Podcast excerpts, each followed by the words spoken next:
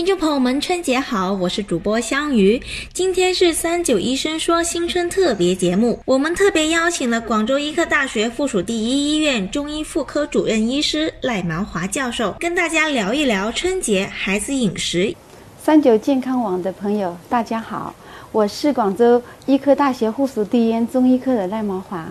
其实，中医在几千年的黄那个《黄帝内经》里面，其实给我了我们一个对饮食结构的一个最好的建议。特别是我们中国人啊，那是一个非常好的建议，就是说，它有一个叫做说五谷为养，五果为为助，呃，五畜为益，还有呢五菜为充。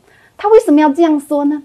那么你看，他把这个什么五谷为养放在第一位，说明它是很重要的。什么叫五谷？就是我们平常吃的大米，对吧？小麦。啊，还有高粱，还有一些那个黄米啊，还有大豆类的，这是就是叫做五谷，对吧？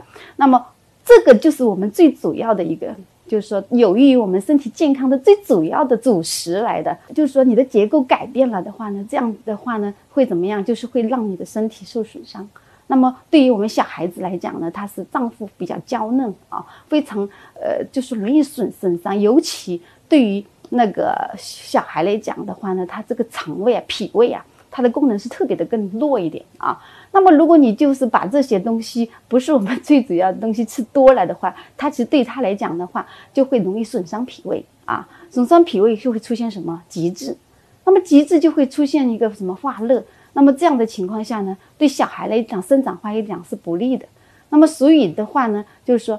尽量就是让小孩尽量不要吃那么多零食，把这个我们要吃的最主要的像五谷为养，对他身体最有害的东西，把主食先吃好。那么后面其他的叫做辅助的东西呢，适量吃一点。那么这样呢，才能让你的小孩呢更健康快乐的成长。